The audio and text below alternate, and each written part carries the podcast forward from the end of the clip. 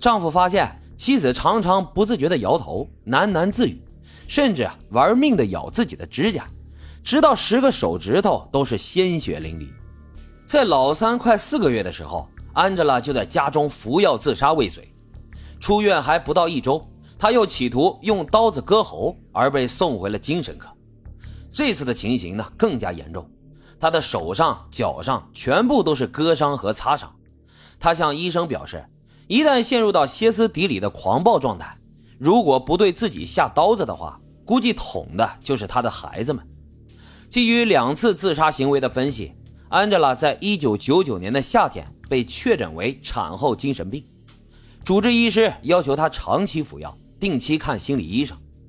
在跟孩子们相处的时候，要另外一个成年人在场，而且重要的是，绝对不能再生孩子了。医生对这对夫妻强调说：“如果他们继续要生孩子，精神病复发的可能性是百分之百，而且情况会更加严重。”可是就在安吉拉出院还不到七周，这个医生啊，差点被气得吐血呀！这安吉拉呢，又怀上了，而且在怀孕的同时停服了所有的药物，一定要把这个孩子给生下来。医生怎么想都想不明白。这对夫妻都受过大学教育，也算是中产阶级了，为啥要跟秃子似的就知道生生生呢？明知道不能生还非要生，这个答案呀，跟一个叫做 Michael 的传教士有关。说他是传教士呢，其实啊，还不如说他是个骗子、神棍。这人没成神棍之前是个大学橄榄球的替补，在一次训练当中被撞坏了脑袋，昏迷了几天之后啊，才醒了过来。醒来之后呢，就跟病房里的病人宣布：“我在梦里头跟耶稣基督啊都聊了会儿天我开天眼了。”从此之后，此人就开始了街头传教、招摇撞骗的日子。他的手法也很诡异，戴上恐怖的面具，带着各种可怕的图片，大喊大叫着：“末日要来了，信我者得永生，不信者下地狱。”这个神棍在街头传教了一阵子，发现这转化率啊。不是很高，为了完成这 KPI，他就瞄准了大学校园。这大学生里头，接受新鲜事物的中二、叛逆、想不开的人群啊比较多，总能逮着个把死耗子吧。这安吉拉的老公啊，就是一只死耗子，他对神棍教主是深信不疑，连结不结婚都专门写信征求过神棍的意见。当时的教主给他的指示是：别着急啊，先观察考验一下你的女朋友再说吧。当她听说这安吉拉是一个单纯的处女时，马上就指使这丈夫赶紧跟她结婚，然后把妻子也拉入教。于是安吉拉呢，很快也成了一个信徒。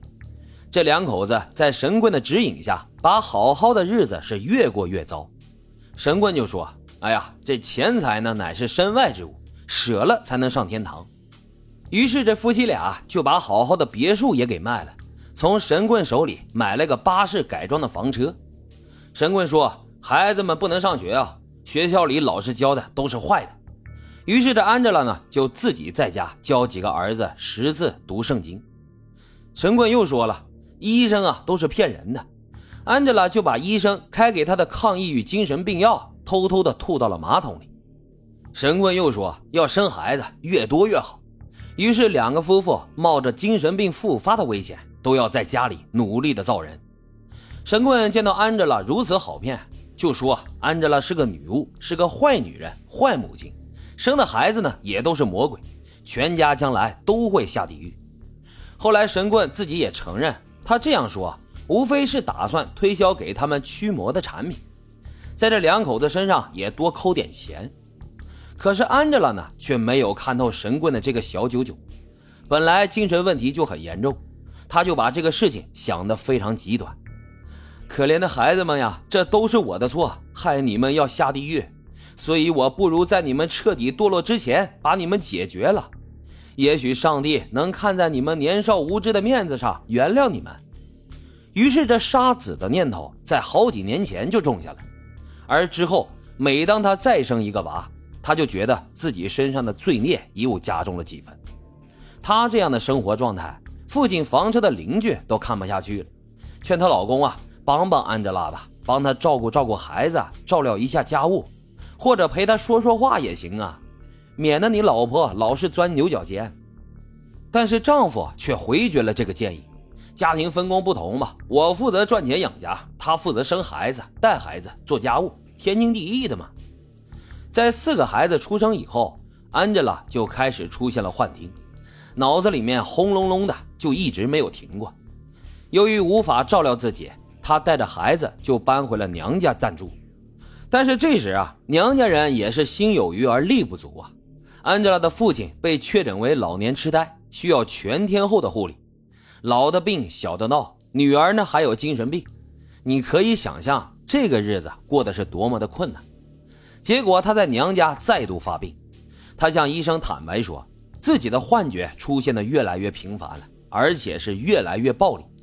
医生发现安吉拉一家很有可能有精神病的遗传史，他家的所有女性成员，包括妈妈、姑姑，都有不同程度的精神障碍。其中产后抑郁发病率接近百分之百。出院以后，在丈母娘的强烈要求下，这一家大小也终于从拥挤不堪的房车里面搬了出来，买了一栋正常的房子居住。安吉拉的情况呢也有所好转，开始主动服药，并且停止了和神棍的通信。这日子终于有了起色，就连孩子们画的画里啊，也都出现了积极明亮的颜色。直到这对夫妇决定再生一个，理由呢是有了四个儿子，那得一定要个女儿啊！得知到这个消息的医生差点没气死，真是不作不死啊！这医生呢也没办法，只能眼睁睁的看他又停了药，肚子里的老五是越来越大。安吉拉和老公就觉得医生反应过度了，大不了就再发病呗，上次生了病不也治好了吗？二零零零年十一月。他们如愿以偿的生了一个女儿，一家人对这小公主的到来是欣喜若狂。安吉拉呢也一切正常，看不出有任何精神病复发的迹象，俩人都暗暗松了口气，觉得这会儿啊终于是赌对了。早就知道这医生的话信不得，可是侥幸了没多久，头上的那把利剑还是落了下来。